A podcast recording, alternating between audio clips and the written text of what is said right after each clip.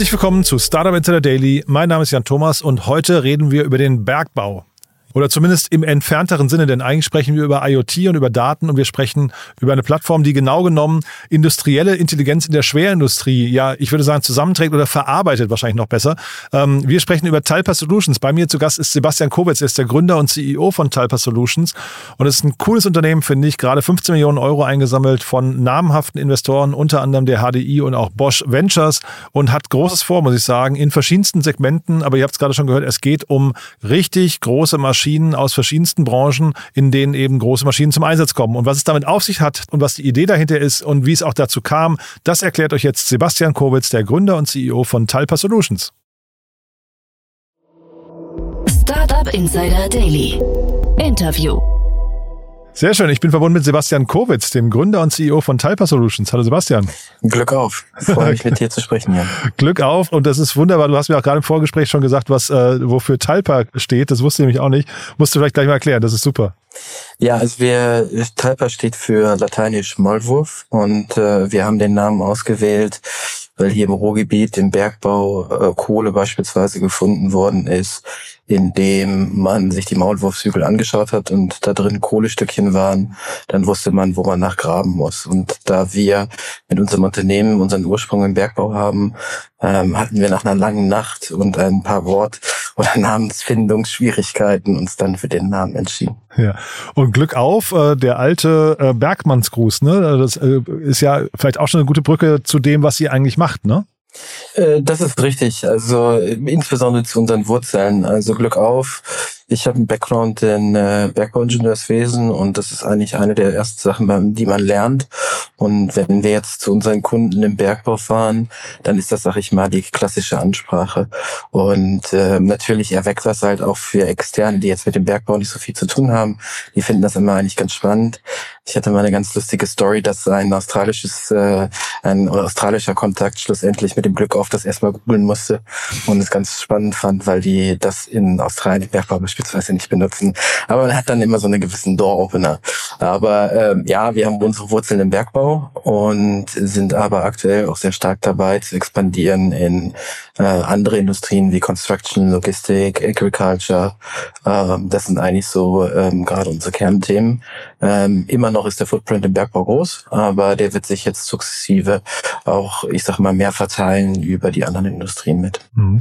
Jetzt haben wir die Industrien und die Branchen schon so ein bisschen ähm, sagen wir, äh, eingegrenzt, aber vielleicht erstmal das, was ihr macht, ist vielleicht erstmal wichtig, damit man überhaupt versteht, äh, mit, mit wem oder was wir jetzt hier zu tun haben. Ja, das ist ein bisschen äh, schwierig. Also grundsätzlich ähm, bieten wir Datenanalysen an von äh, Schwermaschinen. Das bedeutet alle Maschinen, die man so auf der Baustelle kennt und in besonderer Ausbauform sozusagen für Bergbau. Das können ganz große Maschinen sein, die man so von N24-Reportagen kennt, äh, die so groß sind wie ein Einfamilienhaus und 400 Tonnen tra transportieren können. Aber das können auch die ganz klassischen Baumaschinen, die man sozusagen an der Bau Autobahn kennt oder der Traktor beim Bauern.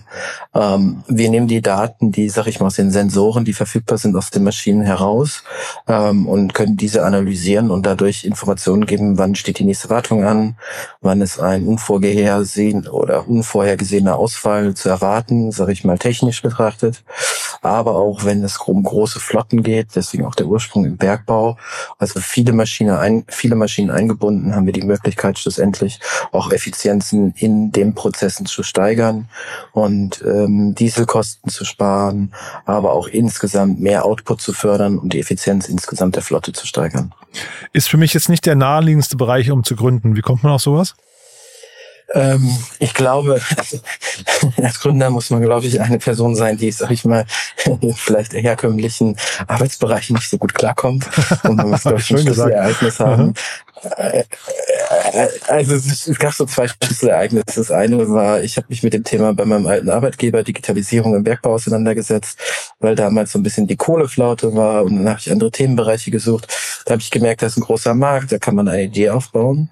Aber ich habe auch gleichzeitig, ähm, weil ich meine Idee forcieren wollte, bin ich angeeckt. Und irgendwann habe ich mir die Frage gestellt, kann ich das nicht auch selber machen, die Idee umsetzen, anstatt im, im eigentlichen Unternehmen? Und das habe ich dann auch auf den einen und den anderen Tag entschieden. Mein Vater als Beamter war jetzt nicht so begeistert davon. und dann habe ich meine Kollegen angerufen und wir haben gegründet und haben gesagt, naja, wenn wir es jetzt nicht probieren, dann werden wir es nie tun und äh, einfach mal probieren und schauen, was draus wird. Äh, man ist noch jung und äh, noch nicht viele Verpflichtungen und daraus ist Typer geworden, wie wir es heute kennen. Und wie oft hast du das auf dem Weg bis heute äh, bereut, das gemacht zu haben? Äh, nie. Es gibt immer Momente, die schwierig sind, wo man sich schon denkt, warum macht man das eigentlich? Ähm, könnte man nicht, also meine Frau und ich haben immer den Spruch, könnte man nicht eigentlich auch Bankangestellter sein? Äh, nicht despektierlich gegenüber Bankangestellten, ist ein super Job, aber ist vielleicht manchmal mit ein bisschen weniger Risiko und vielleicht etwas äh, stetiger und vorplanbarer. Aber auf der anderen Seite, ich glaube, wenn man eine gewisse Persönlichkeit fürs Gründen hat, dann ist das genau auch das Spannende, diese Unvorhersehbarkeit, ähm, die wechselnden Themen. Man ist für alles und nichts verantwortlich ähm, und ich, gewisser Druck gehört natürlich auch dazu. Aber summa summarum, glaube ich, ich, ist das das, was einem gewisses Elixier einem gibt und sagt, okay, deswegen mache ich das. Deswegen könnte ich jetzt nicht sagen, ich habe es wirklich bereut. Man hat immer schwierige Momente, wo man hinterfragt, was dazugehört. Aber grundsätzlich, glaube ich, ist das immer noch die Passion, die man sich damals äh, vor Augen geführt hat. Und je älter man wird, beziehungsweise das Unternehmen, je älter das wird, desto schöner ist es auch zu sehen, wie Visionen und Ideen in die Wirklichkeit umgesetzt werden und sagen, es ist ja eigentlich immer noch so, wie wir es uns mal ausgemalt haben. Mhm. Also ohne jetzt über die Bankbranche reden zu wollen, aber ich glaube, die Bank, Bankbranche ist auch nicht die Branche, in der man gerade risikolos unterwegs ist. Ich glaube, das ist, da ist auch ein gewisser Druck gerade. Ähm, aber vielleicht mal zu, zu, zu äh, vielleicht mal zu eurer Entwicklung. Was hat sich denn jetzt im Lauf eurer Zeit verändert bei, bei euch? Ähm, ist das noch die gleiche Idee, mit der ihr gestartet seid? Ja, sie ist immer noch die gleiche Idee. Äh, man hat auch äh, neue Möglichkeiten entdeckt, also nicht technisch, aber neue Wege, den Markt schneller zu bearbeiten, schneller zu verkaufen. Und äh, man ist Ingenieur, man lernt als Ingenieur, also mein Background ist Ingenieur und als Ingenieur lernt man als Background eigentlich schlussendlich immer, ähm, man muss Risiken betrachten, man muss eine gute Risikoanalyse betreiben. Und das Schöne ist, wenn man jetzt, sag ich mal, sieht, okay, die Risiken, die man eingegangen ist, die gehen auf, die Hypothesen, die man in den Raum gestellt hat, gehen auf und man findet dabei neue Wege. Ähm, also ein Beispiel ist, wir arbeiten hier mit der Deutz AG zusammen. Ähm, in der Ursprungsidee haben wir immer gesagt, wir wollen Maschinen einbinden. Das tun wir auch mit der Deutz AG. Aber ich hatte mir nicht gedacht, dass wir einen Channel-Partner aufbauen können, der unsere Lösung als White Label äh, benutzt der Motoren herstellt vornehmlich. Es hat sich an unserem Businessmodell nichts geändert, aber zum Beispiel neue Kundengruppen hinzugekommen, ähm, was ganz spannend ist. Und ich sage das auch immer, ähm, also Deutz ist ja der äh, Entwickler des Dieselmotors, ein sehr altes Unternehmen auch. Und da kommt eigentlich sehr stark zu tragen, dass man sagt, okay, Startup und ein sehr altes Unternehmen, kann das funktionieren? Das ist immer für mich so ein Paradebeispiel. Ja, sehr erfolgreich und auch sehr spannend eigentlich. Hm. Äh, Finde find ich super spannend. Du hast ja vorhin auch von den Segmenten erzählt. Ihr geht so Segment für Segment durch, so klingt es zumindest. Hängt das damit zusammen, dass ihr quasi nah an diese Hersteller jeweils ran müsst und dann, ähm, sag mal, die Maschinen zu ja, weiß gar nicht, zu erschließen, damit die Sensorik bekannt ist? Oder warum macht ihr das ähm, dann Segment für Segment? Äh, wir machen das Segment für Segment eigentlich aus zwei Gründen. Der eine Grund ist, wir haben im Bergbau angefangen, das sind die größten Maschinen. Ergo hast du auch ähm, den größten Outcome, wenn du Optimierungen durchführst, sei es beim Betreiber der Maschine oder bei dem Maschinenhersteller. Das sind sehr teure Maschinen in der Anschaffung in der Regel, in der Regel über 100.000 bis in die 10 Millionen. Und dahinter ist auch sehr viel After-Sales-Need. Da ist halt auch eine hohe Bereitschaft, sag ich mal, gewisse Kosten am Anfang für IoT-Lösungen, die nicht günstig sind, auch einzusetzen. Jetzt hat man das System, sage ich mal, auf einen, einen Weg gebracht, dass man sagt, okay, ich kann jetzt in die Stückkosten auch geringer werden, kleinere Fahrzeuge aus den anderen Bereichen einbinden. Aber das Wichtigste ist immer zu berücksichtigen, was sind die Workflows. Das heißt, wir integrieren die Informationen und die Daten, die wir gewinnen, in die Workflows der Mitarbeiter, weil wir sie verstehen. Sei es ganz einfach Wartung, ich weiß, wann welches Bauteil gewechselt werden muss. Ich kann es mir sogar bestellen, solche Themen. Und die sind industrieübergreifend.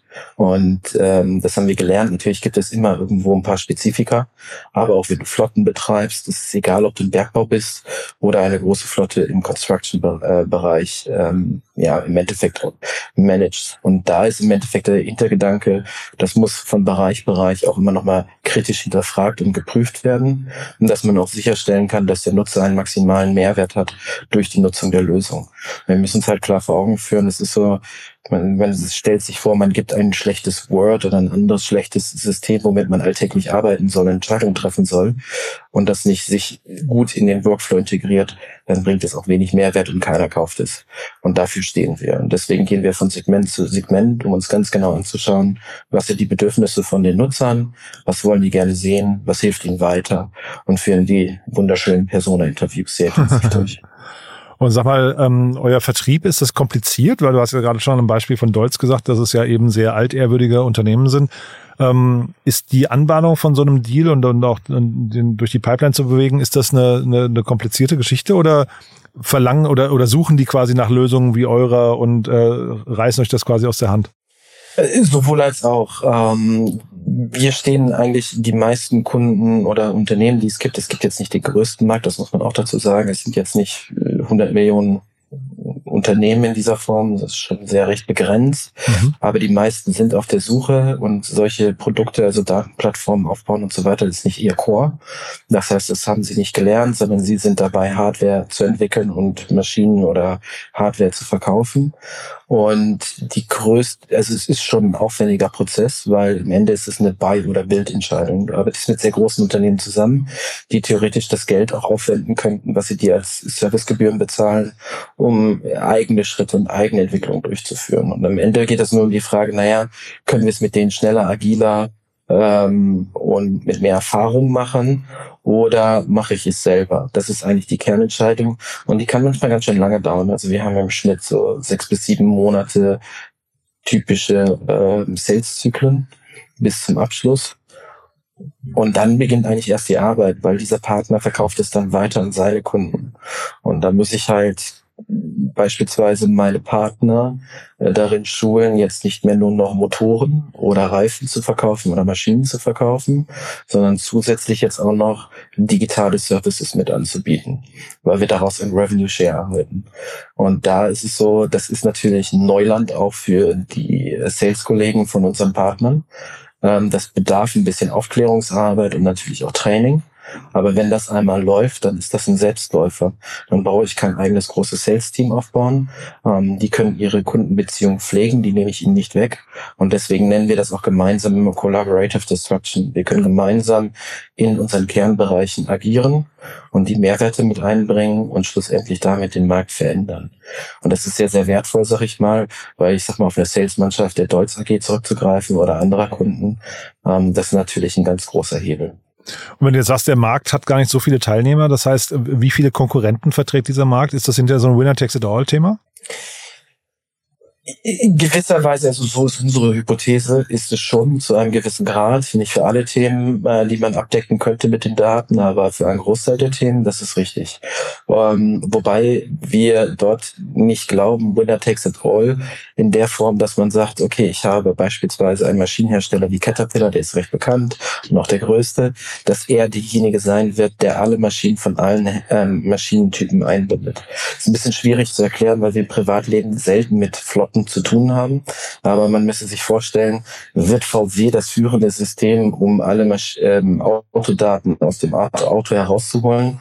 Oder wird es ein Drittanbieter, wenn ich unterschiedliche äh, Maschinen von unterschiedlichen Herstellern in einer Flotte habe, der alle zusammenführt? Und das ist unser Verständnis. Also wir glauben nicht, dass eine Caterpillar Konkurrenzmaschinen in ihr Datensystem einführen kann. Das möchte der Endkunde nicht. Ähm, das heißt, derjenige, der die Flotte betreut. Und der hat in der Regel eine diversifizierte Flotte von unterschiedlichen Herstellern. Und er möchte gerne ein grundsätzliches Bild auf die Situation haben. Und deswegen haben wir eine Art App Store gestaltet, wo jeder seine eigene Applikation unter seiner eigenen Brand anbieten kann und äh, auch anderen dritten Parteien es offen ist, mit den Daten zu agieren und Mehrwerte zu verkaufen. Und wir partizipieren ganz klassisch wie im App Store Modell anhand eines Revenue Shares. Ähm, und vielleicht ja zum Revenue Share, wie ist denn, ich kann mir ja vorstellen, weil ihr habt einen sehr komplexen Markt dann letztendlich ähm, und auch das ist jetzt nicht so alltäglich, was du gerade beschreibst. Ähm, wie funktioniert euer Pricing? Wie seid ihr da vorgegangen? Also es gibt Grundpricing für jeden Partner sozusagen teilzunehmen und unsere No-Code oder Low-Code-Solution ähm, zu nutzen und da drin seine eigenen Datenmodelle oder auf bestehende Datenmodelle zurückzugreifen. Das ist sozusagen die Technologiegebühr, die jeder Partner in Abhängigkeit seines Services entrichten muss. Und gleichzeitig verkaufen sie diese Applikation an Endkunden. Entweder koppeln sie das mit bestehenden Services wie Spare Part Service oder ein Wartungsservice oder Wartungsverträge, wie es heißt oder sie bauen ganz neue Produkte auf, indem sie sagen, ich biete eine App an oder ich biete eine App mit einem Service an. Also mehrere Modelle sind dort möglich. Und das Pricing überlassen wir unseren Partnern. Und das ist in der Regel value-basiert. Die ersten Maschinen, die eingebunden werden, müssen einen Mehrwert kreieren. Das heißt, beispielsweise machen wir das mit einem Reifenhersteller, das ist immer sehr eingängig, ein sehr großer Reifenhersteller, auch ein sehr bekannter, ähm, mit dem wir sozusagen Analysen betreiben, wie kann er den Reifen benutzen, dass mehr Tonnage transportiert werden kann, mhm. weil du äußere Druckverhältnisse und äh, Temperaturverschwankungen hast in der Wüste, die gerne mal 10 Grad Unterscheidung haben. Und diese 10 Grad wirken sich aus, dass du im Monat 60.000 Tonnen mehr produzieren kannst. Und das sind mehrere Millionen auf einmal. Und das interessiert natürlich den Endkunden. Das interessiert aber auch aus marketingtechnischer Sicht, seinen Reifen besser darzustellen. Und da kann man jetzt bessere Service anbieten. Ich kann den Reifen teurer machen. Ich kann den Reifen mit einer Digitallösung verkaufen. Ich kann einen Service dort hintersetzen, weil ich gleichzeitig auch Informationen geben kann, wo ist der Reifenverschleiß sehr hoch, wo kann ich meine Mitarbeiter schulen, dass sie langsamer fahren, beziehungsweise den Reifenverschleiß verringern.